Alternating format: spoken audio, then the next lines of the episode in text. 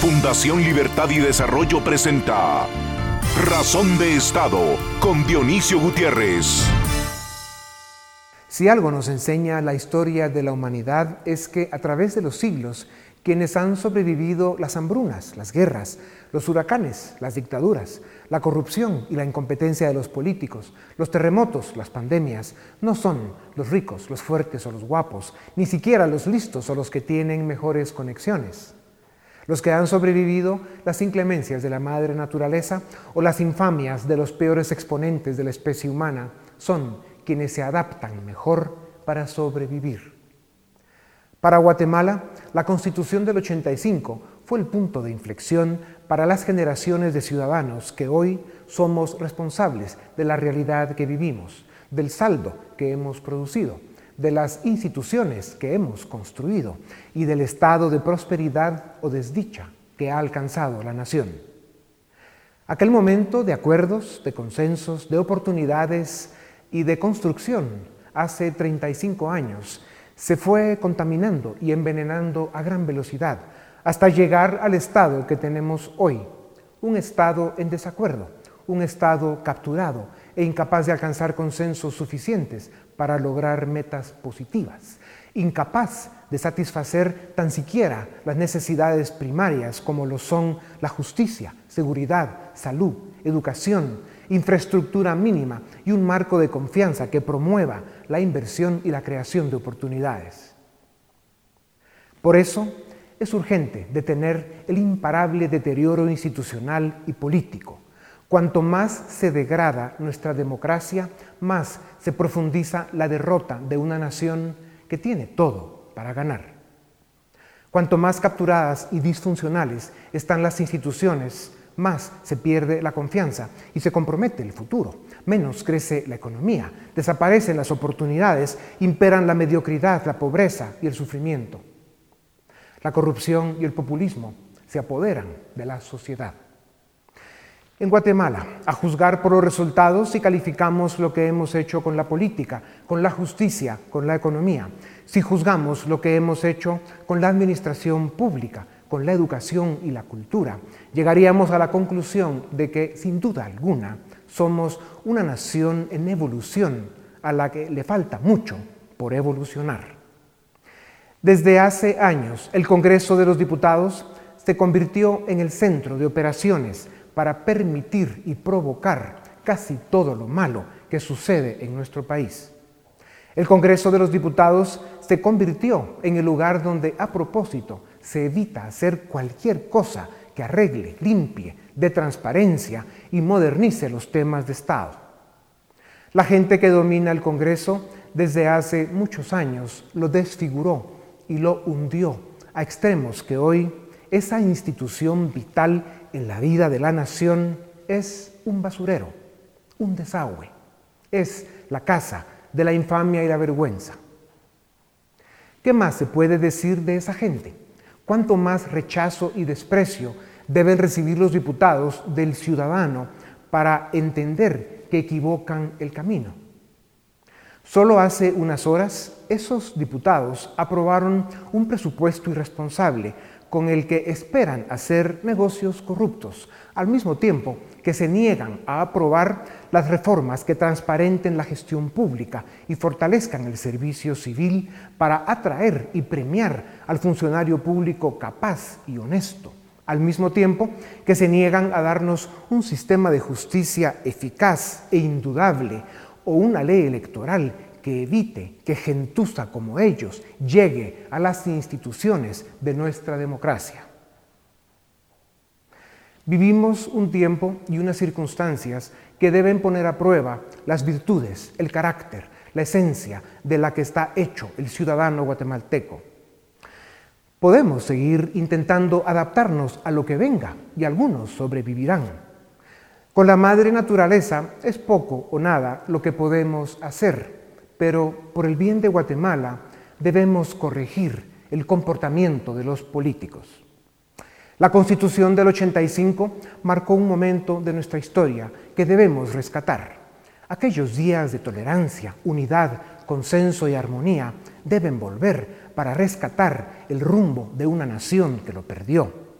De esto dependen el presente y el futuro de la democracia republicana, liberal y de derecho que Guatemala merece y necesita. A continuación, el documental En Razón de Estado.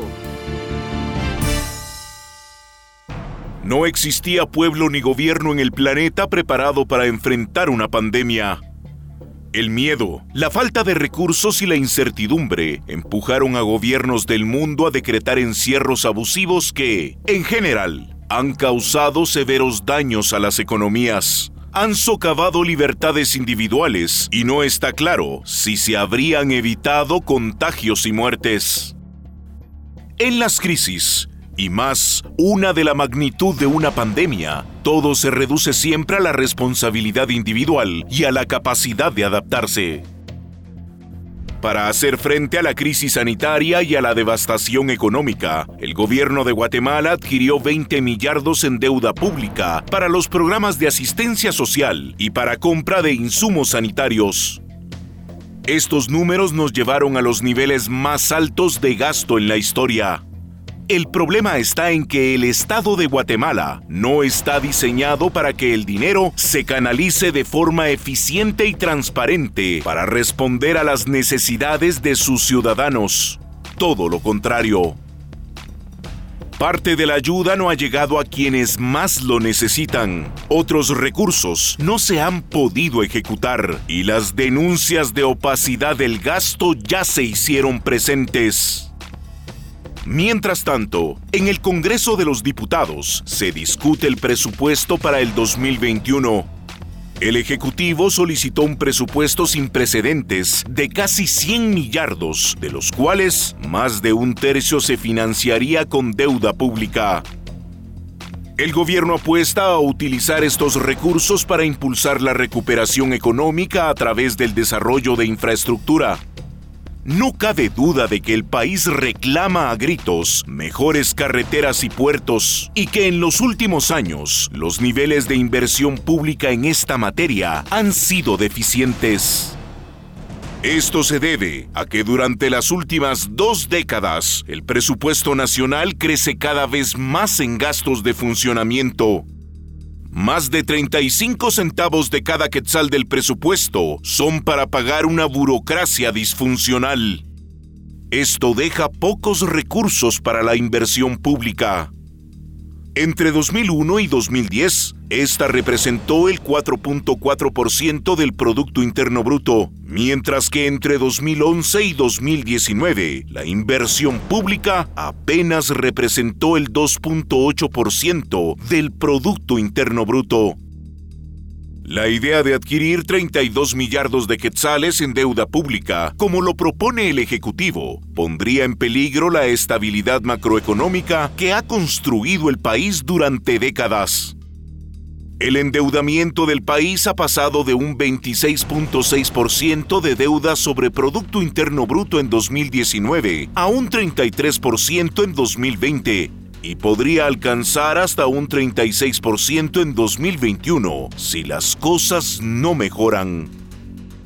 Si bien es cierto que los niveles de endeudamiento comparados con el Producto Interno Bruto son menores a los de otros países de la región, también es cierto que si comparamos la deuda pública con los ingresos tributarios, la situación es crítica.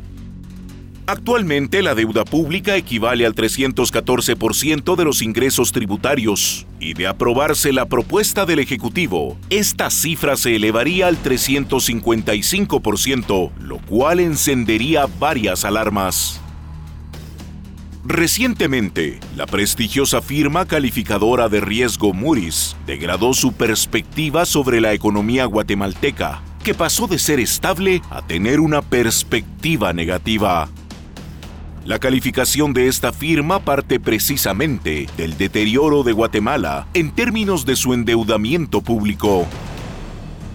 El peor escenario posible sería que el Congreso no apruebe un nuevo presupuesto para 2021, pues eso nos dejaría con el actual presupuesto de 107 millardos que se amplió con motivo de la pandemia.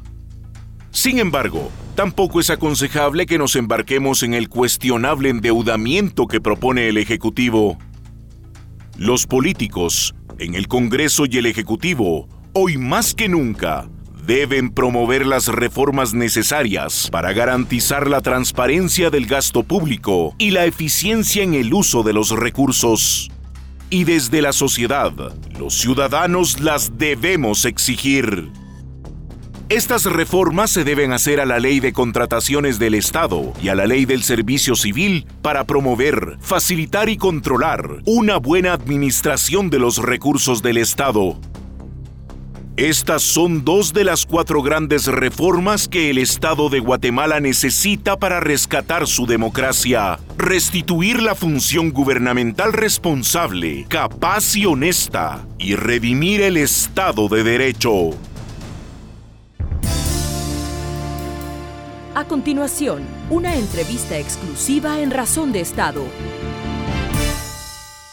Bienvenidos, esto es Razón de Estado y tengo el gusto de presentarles al doctor en Economía Fritz Thomas. Es profesor universitario y fue decano de la Facultad de Ciencias Económicas de la UFM. Y al licenciado Julio Héctor Estrada, economista con maestría en Administración, fue ministro de Finanzas. Eh, doctor Thomas, con o sin razón, por temor e incertidumbre, por saberse falto de recursos, el gobierno cerró la economía en marzo por la pandemia. En todas las naciones del planeta la pandemia está provocando un impacto económico y social que costará olvidar. Para compensar los costos que imponían los cierres y financiar los programas de ayuda, el gobierno autorizó por primera vez desde 1993 que el Banco Central financiara al gobierno mediante la emisión de moneda. Esto infló el actual presupuesto a niveles nunca vistos. Ya hablaremos de la calidad y la transparencia del gasto, pero para iniciar, ¿cómo se ve esta medida seis meses después, dado el contexto actual? ¿Hay riesgo de que estos niveles de gasto, deuda y déficit generen inflación en el corto y mediano plazo y afecten la fortaleza que ha sido para Guatemala su estabilidad macroeconómica? Eh, la respuesta es corta, es sí, sí hay riesgo, eh, sí hay riesgo eh, es un mal precedente. Para atenuar eso hay que decir que era un momento de mucha incertidumbre y una gran emergencia y el gobierno recurrió a esto. Y es una puerta que se abrió y una puerta, una vez abierta, eh, aprendiendo a abrirla, es más fácil abrirla una segunda o una tercera vez. Es algo que pasó que ya es tú. Eh, hay una publicación reciente de Market Trends y un artículo de Daniel Fernández resaltando el hecho que ya se empiezan a sentir presiones inflacionarias en la economía. No creo que sea un golpe mortal, es decir, algo que vaya a tener un enorme impacto. Si se mide en términos de las operaciones normales y regulares de Banco de Guatemala en términos de sus operaciones de mercado abierto y sus operaciones de compra y venta de, dólares. Pero sí, sí puede tener un efecto acompañado con otros, sí, definitivamente puede tener efectos inflacionarios. Esa sería la respuesta corta. Ok. Eh, eh, licenciado Estrada, veamos ahora el otro aspecto que tiene este drama, eh, el, aspecto cualitativo de ese gasto. El gobierno aumentó el endeudamiento para hacer frente a la crisis sanitaria y sus efectos económicos. Sin embargo, sabemos, y usted lo conoce desde adentro, conoce al monstruo desde adentro, que el Estado no está diseñado para funcionar con eficiencia y transparencia todo lo contrario. Analistas serios critican que la ayuda no llegó oportunamente a quien la necesitaba y que hay indicios de malos manejos en los recursos. ¿Es esta una afirmación objetiva? Sí, tal vez de inicio habría que separarlo en dos. Eh, en general, en grandes números aproximados, el gobierno aumentó su techo de gasto y financiamiento 20 mil millones de quetzales. De esos 20 mil millones de quetzales, 11 mil fueron en un programa con tres paquetes, uno de créditos, uno de pago de sueldos de las personas que no están trabajando, suspendidas, y uno del bono en familia que fue pago directos a las personas. Esos 11 mil millones de quetzales se han gastado en su mayoría, ya aproximadamente 9, y con algunos problemas de quién exactamente recibió, pero la verdad es que fueron a dar a la gente, llegaron a millones de familias. Entonces uno diría, pues son los que pagan los impuestos de alguna manera, recibieron un montón, Y hay estas teorías libertarias que, le gustaría a Fritz, que decía si uno va a repartir dinero y pudiera tirarlo en un helicóptero para que todos tuvieran un poco más para gastar, lo haría de esa forma y no a través de clientelismo político. Ahora, los otros 9 mil millones de quetzales fueron un aumento para consejos de desarrollo, ministerios, para funcionamiento del Estado. Eso sí, quién sabe, ¿sí? No se ha gastado una parte importante de esos y entraron en esa estructura de gasto clientelar, proyectos, desarrollos y todo. Entonces ahí sí pienso que se puede haber perdido una mayor cantidad de dinero. Doctor Tomás, para el 2021 el Ejecutivo aprobó un presupuesto sin precedentes de casi 100 mil millones. Un tercio de este presupuesto se financiará con más deuda pública. ¿Es responsable esta decisión cuando sabemos de la incapacidad de control y la ausencia de eficacia y transparencia del Estado para canalizar recursos? ¿Se deberían hacer de inmediato las reformas pendientes para mejorar la administración pública? Eh, definitivamente, Dionisio, eh, yo soy de la opinión que el gobierno ha perdido en gran parte mucha capacidad de ejecución presupuestaria, eh, capacidad para poder gastar el dinero adecuadamente porque hay una enorme dependencia de ruta, es decir, que hay que hacer muchas cosas que se vienen haciendo y hay eh, en realidad muy poca capacidad de maniobra para hacer cosas que muchas personas saben que tienen que hacerse o dicho de otra manera, una enorme cantidad de presupuesto ya está eh, eh, comprometido, ya está asignado, ya está preestablecido cómo se va a repartir. Eh, yo sí creo que en algún momento no muy lejano tiene que ser objeto de un análisis sobrio y un reencauzamiento y alguna reestructuración, a la par de muchas otras reformas que están que se están haciendo porque eh, yo diría que el gasto público en gran medida tiene muy poca efectividad, tiene muchos anhelos.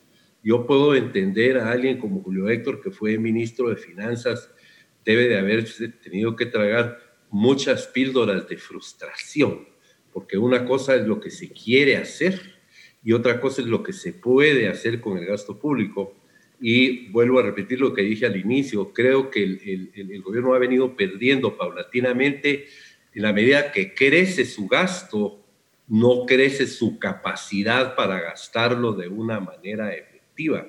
Y hay que tratar de acoplar eh, mejor esto, es decir, sería mejor eh, eh, detener un poco el crecimiento y poder hacer un análisis y algunas reestructuraciones que son absolutamente necesarias. Entonces, no, yo no creo que el gobierno tenga capacidad para gastar efectivamente este dinero adicional. Y especialmente porque después de las reformas correctas para un país como Guatemala, eh, si se tiene que detener por un momento el crecimiento, después de las reformas ese crecimiento podría ser extraordinario porque se habrían creado las condiciones.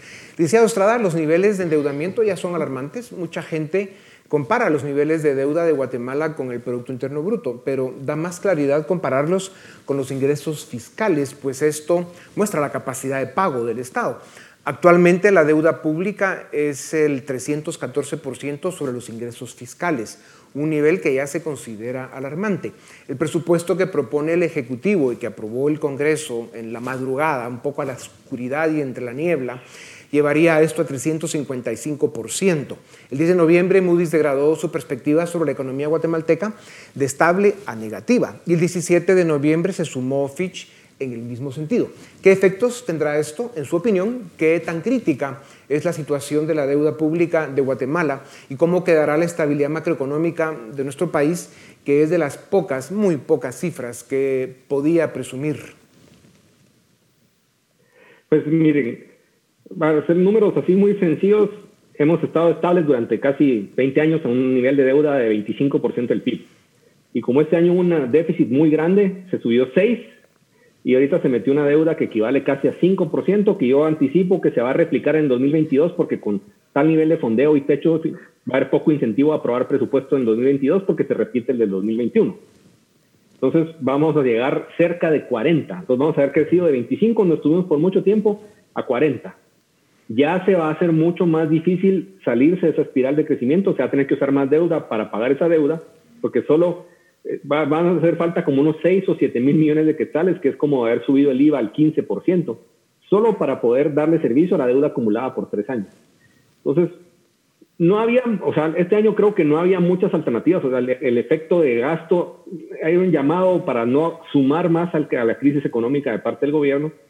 Para el año entrante, creo que debió darse una discusión en el Congreso. A mí lo que me sorprendió mucho ayer, y, bueno, no me sorprendió, pero me decepcionó mucho, fue que se fueran a lectura eh, en emergencia nacional, teniendo seis sesiones pendientes de Congreso, sin poder decir, miren, comunicaciones está creciendo de 6 mil de techo, como decía Fritz, tiene 6.700 de techo este año, va a gastar 4.800, va a dejar de gastar y le vamos a dar 10.700 para el año entrante.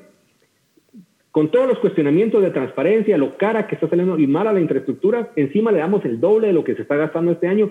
Bajémosle un poco, subamos un poco la meta de recaudación que está un poco suave y muy liviana para la SAP, que puede, puede estar retrocediendo en carga tributaria y endeudémonos un poquito menos en el 2021 y en el 2022. Yo creo que ese debate debió darse y el hecho que cerraran la puerta tan rápido solo invita a tener un poco de, decepción y suspicacia de que algo quieren ocultar, no querían tener discusión y simplemente pasarlo con un montón de asignaciones también de gasto muy poco efectivo y, y hasta descarado. O sea, subir 30% el presupuesto del Congreso.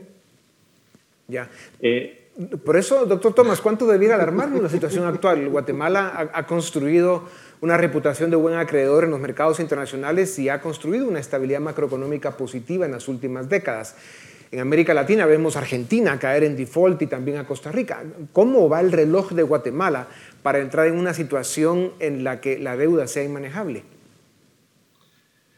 Eh, bueno, primero quiero comentar un poquito lo que decía eh, Julio Héctor, efectivamente muy, eh, muy acertado. En los últimos 10 años, por ejemplo, el eh, no, se ha podido ejecutar en ninguno de estos años más del 60% del presupuesto de inversión. Y entonces eh, venir y darles un montón de plata cuando uno ni siquiera la pueden ejecutar y, gastar. Eh, la pregunta de Dionisio sobre qué tan alarmante, yo diría que tenemos que distinguir entre nivel y lo que es cambio o cómo está creciendo.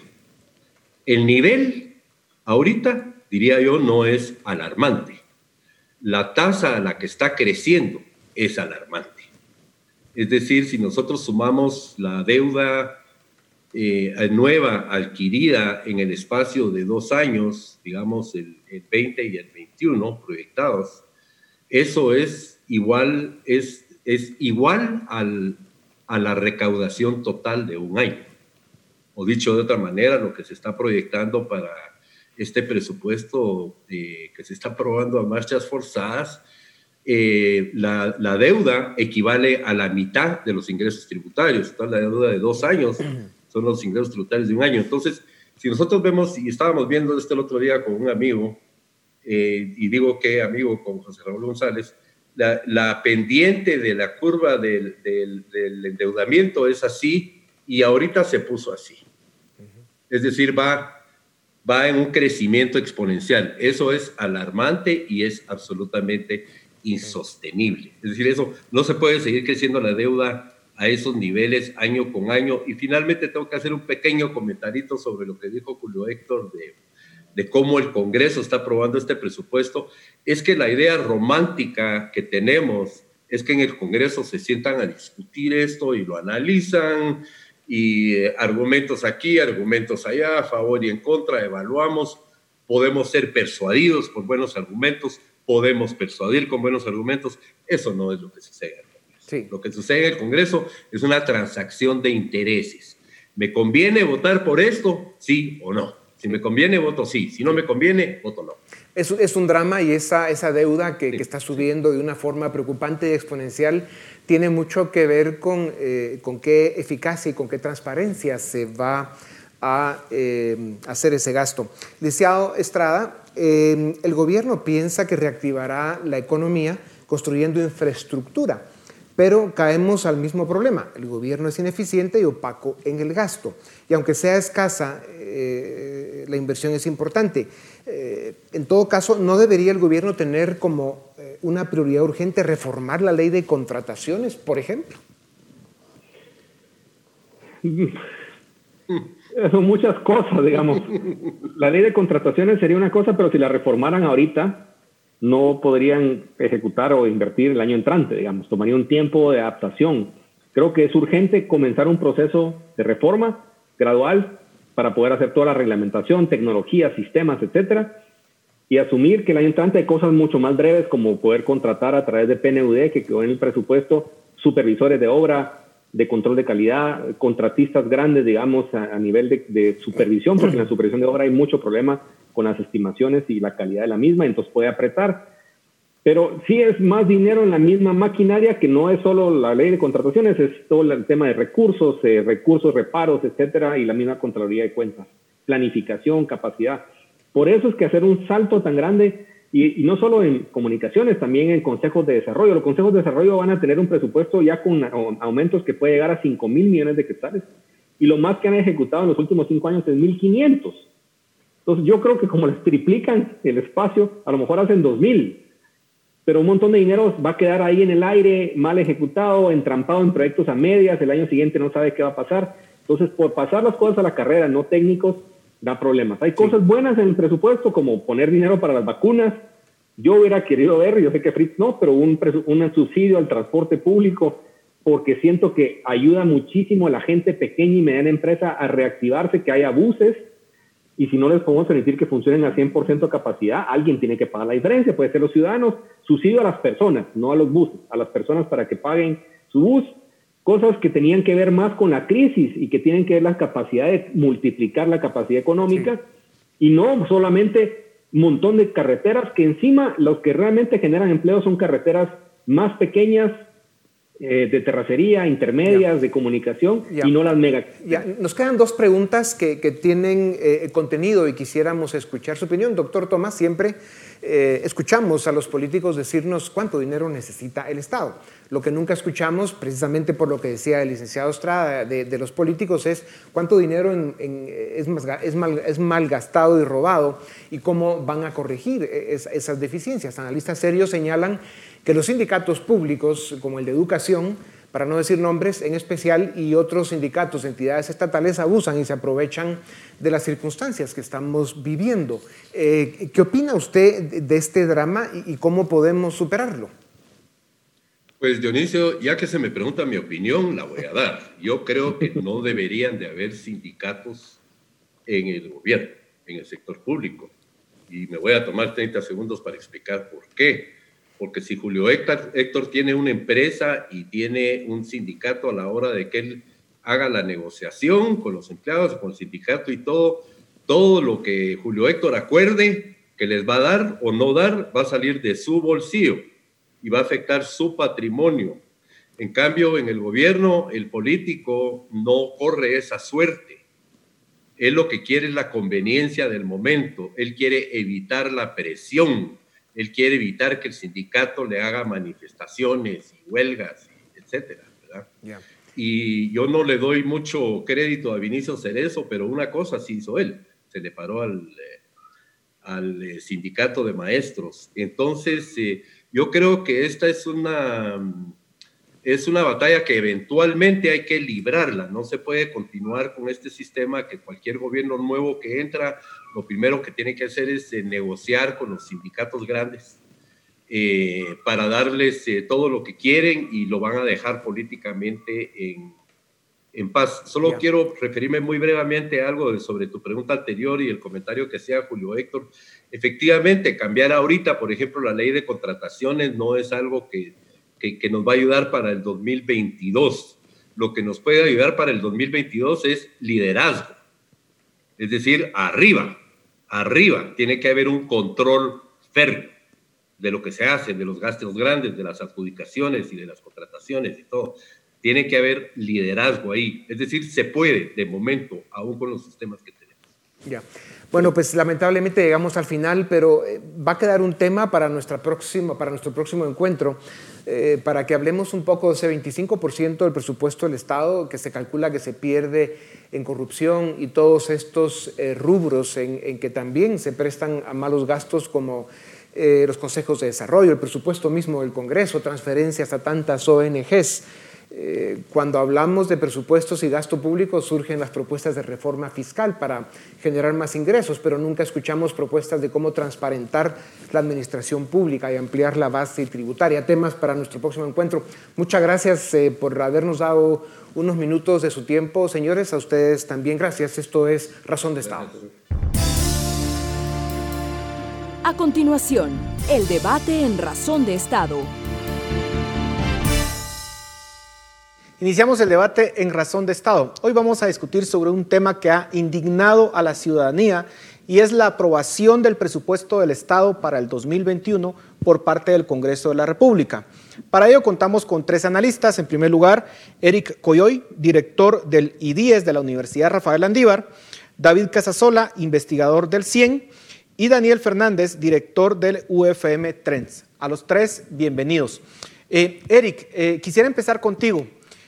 ¿Cuál es tu reacción inicial, no solo al monto que fue aprobado, sino a la forma en que se aprobó el presupuesto por parte del Congreso? ¿Qué nos dice la forma en que fue aprobado este presupuesto?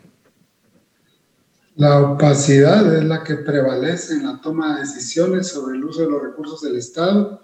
Una vez más lo vemos confirmado con, con este proceso de aprobación primero acelerada, en un día la Comisión de Finanzas hizo su dictamen y luego oscura y, secretividad, que fue lo que prevaleció, porque no todas las bancadas tuvieron la oportunidad de conocer el dictamen, sino solo aquellas afines y que aseguraron sus votos para el objetivo.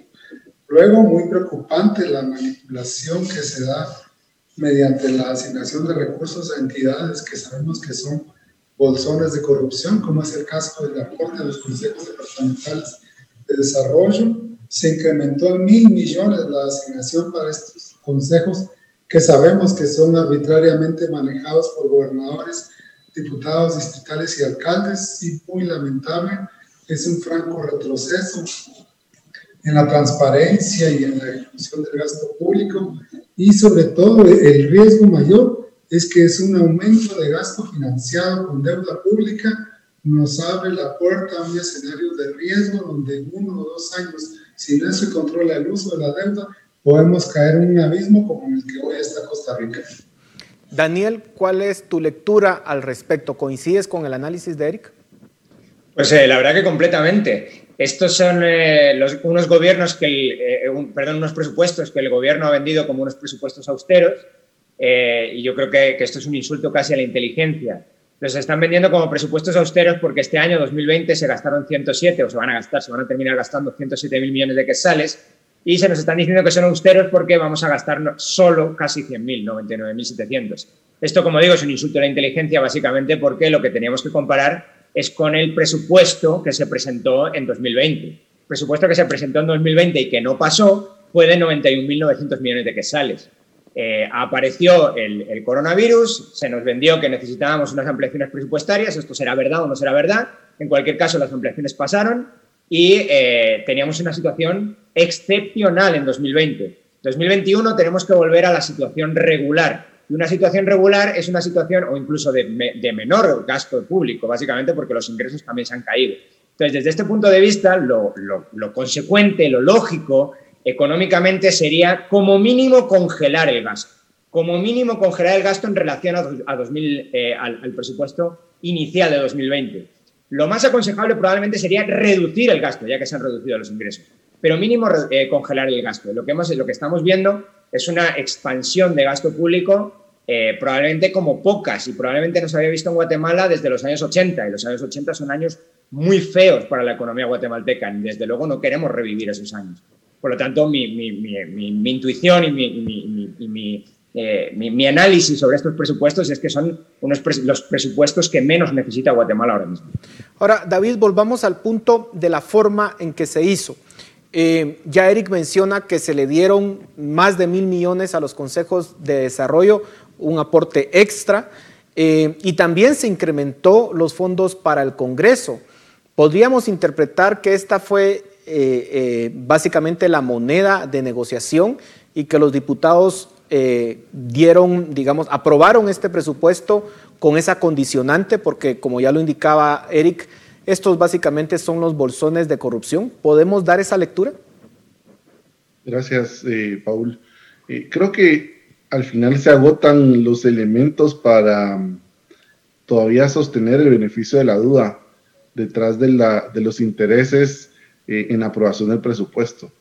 Se tenían hasta el 30 de noviembre para tener discusiones de alto nivel, para mm, de alguna manera mostrar que sí existe un interés no solo por el próximo año, sino por el futuro del país.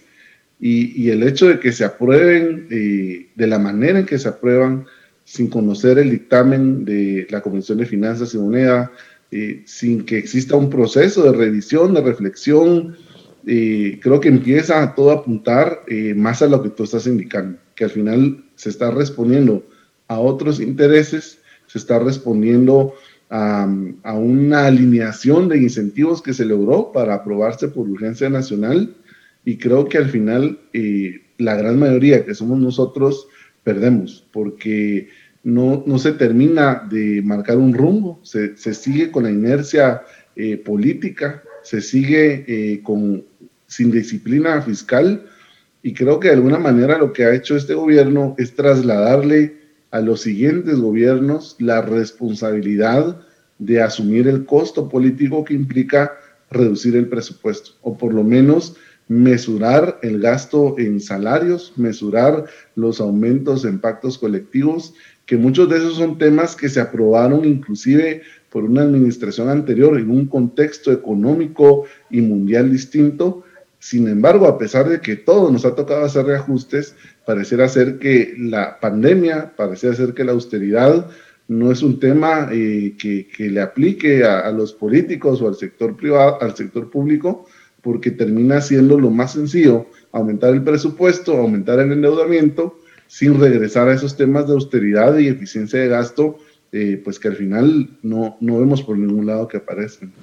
Ahora, Eric, eh, esa dinámica del Congreso es un mal precedente porque básicamente los diputados pudieron aprobar este presupuesto a espaldas del pueblo, sin someterlo a discusión y como muy bien decía David, todavía tenían dos semanas para que esta aprobación se hubiese dado de una forma eh, más transparente a la sociedad. Esto nos podría decir que en el futuro el Congreso va a tomar acciones similares con otro tipo de leyes que podrían afectar los intereses del pueblo de Guatemala. Sin duda. Lo hicieron el mes pasado para elegir a la Junta Directiva del Congreso para el próximo año. De manera inmediata lograron los 100, 100 votos para elegir instantáneamente a una Junta Directiva sin oposición. O sea, la oposición fue incapaz de articular una planilla de oposición y ahora esos mismos 107 votos, hay que recordar que ahí quedan incluidos algunos partidos que se declaran de oposición, ¿verdad? Pero sin embargo vemos que en la práctica son totalmente aliados en el momento de estas decisiones relevantes para sus intereses partidarios y oscuros. No se, no se puede descartar que repitan ese mismo mecanismo en otras ocasiones. Por ejemplo, están discutiendo, y no es casualidad que ahora estén discutiendo las modificaciones a la ley de libre acceso a la información pública. O sea, esos mismos 107 votos podrían alinearse nuevamente para reformar la ley que hoy por hoy nos permite algún acceso a información pública y que en algún momento podría perderse ese, ese avance que se tuvo hace unos años. Y otro tipo de intereses que les pueda ser favorable a sus agendas particulares. Si es que lamentablemente lo que tenemos es esa dinámica donde se queda demostrado que con incentivos que ellos mismos logran articularse y, y aquí lamentable cómo ver la actitud del Ministerio de Finanzas Públicas que prácticamente viabiliza la puesta de acuerdo para estos objetivos, eh, eh, sí pueden repetirse en, otras ocasiones para leyes favorables a sus agendas particulares y no en beneficio del país.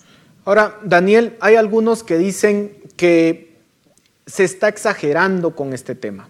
La relación deuda-PIB en Guatemala es de las más bajas en América Latina y algunos dicen, miren, todavía hay espacio para poder endeudarnos más. De hecho, la, eh, el Banco, la Junta Monetaria del Banco de Guatemala aprobó la emisión de esta deuda. Se supone que es un ente técnico.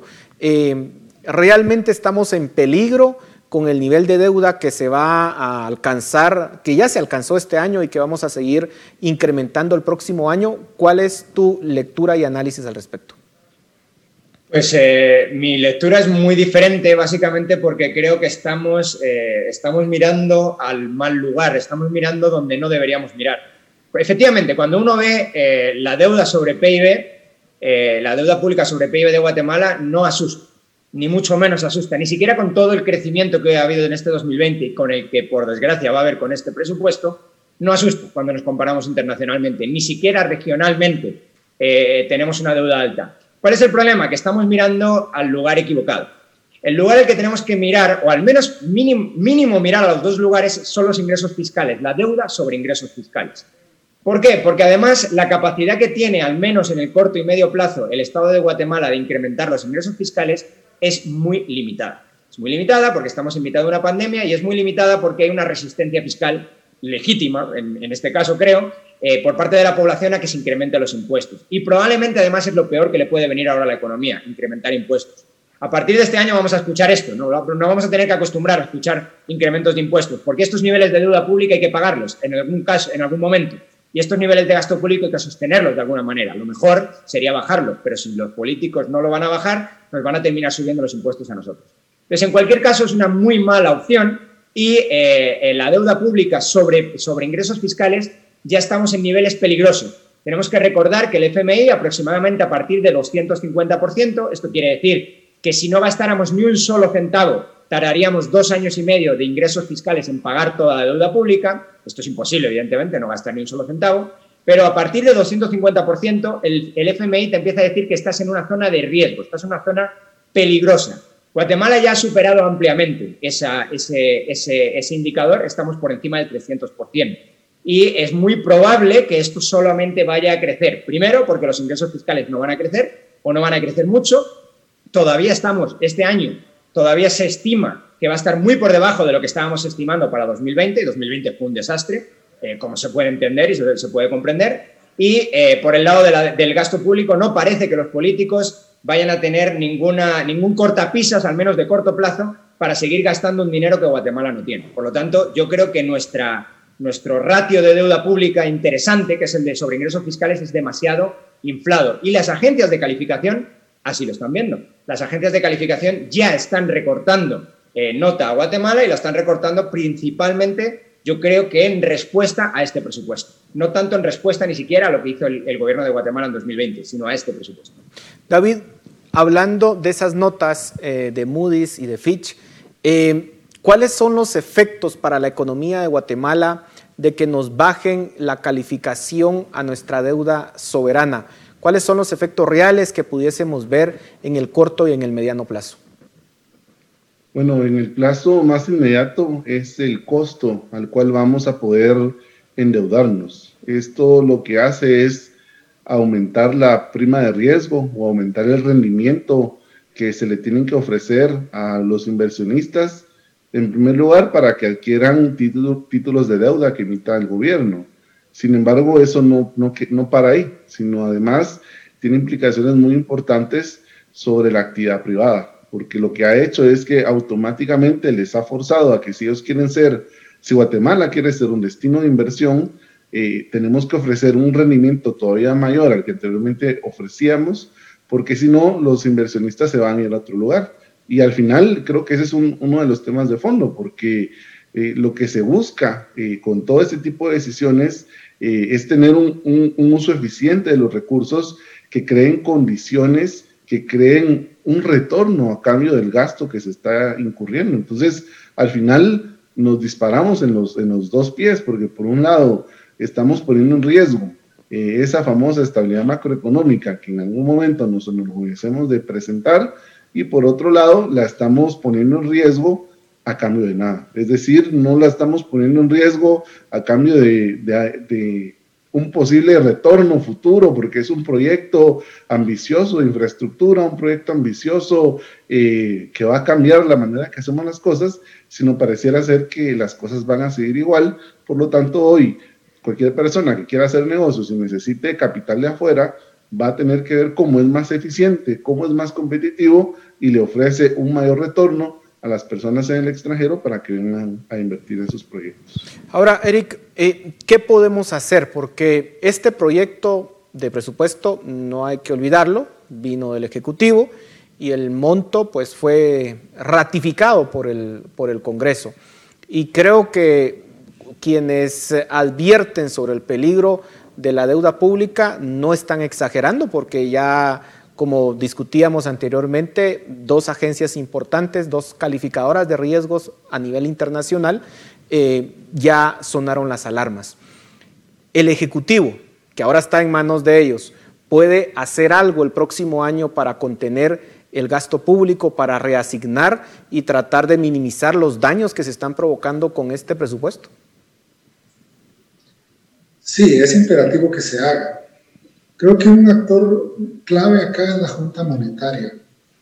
La Junta Monetaria en años pasados, cuando solía darse algún aumento en endeudamiento, claramente señalaba los riesgos de hacerlo y señalaba también la importancia de volver de inmediato a los niveles previos del endeudamiento moderado para no comprometer la capacidad de pago.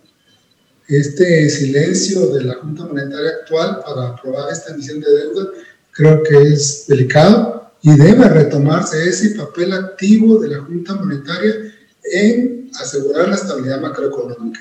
La ley orgánica del Banco de Guatemala es clarísima en ese respecto. Le compete asegurar la estabilidad de precios y esa es la estabilidad macroeconómica. La tasa de interés es el precio que se paga por el dinero. Con esta rebaja en la calificación de, de riesgo que se está vislumbrando, lo que va a ocurrir es que se va a encarecer el dinero, la tasa de interés va a aumentar para todo aquel público o privado que quiera acceder a un crédito en los mercados internacionales. También hay instancias que velan por la competitividad del país. También creo yo que tienen que jugar un rol más activo en analizar cómo esta situación que se está dando de comprometer la capacidad de pago del gobierno también influye negativamente en la competitividad. No bastan los esfuerzos privados para mejorar la competitividad del país, también el, el, sector público juega un papel activo para bien o para mal, y en este caso lo que corresponde es un llamado serio de reflexión al Ejecutivo y a la Junta Monetaria para que se tome más en serio el riesgo en que se está poniendo la capacidad de pago del gobierno con estos niveles crecientes de deuda. Muy bien, estamos llegando ya al final. Eh, David, tus conclusiones. Estamos enfrente de un parteaguas hacia el futuro no solo por la manera tan evidente en que, en que se pueden alinear las fuerzas en el Congreso para aprobar prácticamente cualquier eh, ley, ya sea que lastime o no los intereses del país, pero creo que hacia futuro eh, pone una mayor responsabilidad. Es importante recordar que ya con este presupuesto aprobado y con los montos que hemos estado discutiendo, si en los próximos años no se toma una decisión, va a quedar en vigor el presupuesto que se acaba de aprobar. Y eso a lo que se ha prometido, que es retomar el equilibrio fiscal, nos pone un esquema de incentivos poco creíbles. Entonces, eh, creo que es muy importante eh, hacer presión para que eh, se regrese a la mesura fiscal, a que sea un uso en realidad eficiente de los recursos y sobre todo a que se cumpla la promesa de que para los siguientes proyectos de presupuesto se van a reducir los gastos y vamos a regresar a un equilibrio fiscal. Daniel, 30 segundos, tus conclusiones. Estamos en una situación muy complicada. Estamos en una situación en la que los políticos, usualmente, si no se les obliga a ser responsables, no lo van a ser. No tienen ningún incentivo a serlo. Entonces, estamos en una situación en la que estamos tensando la cuerda, estamos tensando la goma. Sabemos que si seguimos tensando la goma nos va a explotar en la cara. La pregunta es, la pregunta es hasta cuándo. Los políticos van a tensar la goma hasta cuando sea, hasta cuando puedan, hasta que les explote en la cara, hasta que Guatemala entre en default. somos los ciudadanos los que tenemos que pegar un puñetazo en la mesa y exigir a nuestros políticos que no gasten un dinero que los guatemaltecos no tienen. Eric, 15 segundos y terminamos contigo. Sí, es fundamental un rol más activo de los actores nacionales en este tema. Como se decía al inicio, la estabilidad macroeconómica ha sido un sello de, garantía de la economía guatemalteca. Por eso le creen los acreedores internacionales y le compran los bonos al gobierno. Se está poniendo seriamente en riesgo y si se pierde, y no se pierde solamente eso, se pone en riesgo toda la competitividad del país y el acceso que pueda tener a los mercados internacionales. Argentina es un caso muy claro en ese sentido. Lleva 20 años en esta crisis de deuda. Gracias. Bueno, a los tres muchas gracias por sus comentarios y ojalá que como ciudadanía tomemos un rol más activo para condenar estas acciones que ha hecho el Congreso en esta semana. A ustedes muchas gracias eh, por su atención en casa. Nos vemos la próxima semana.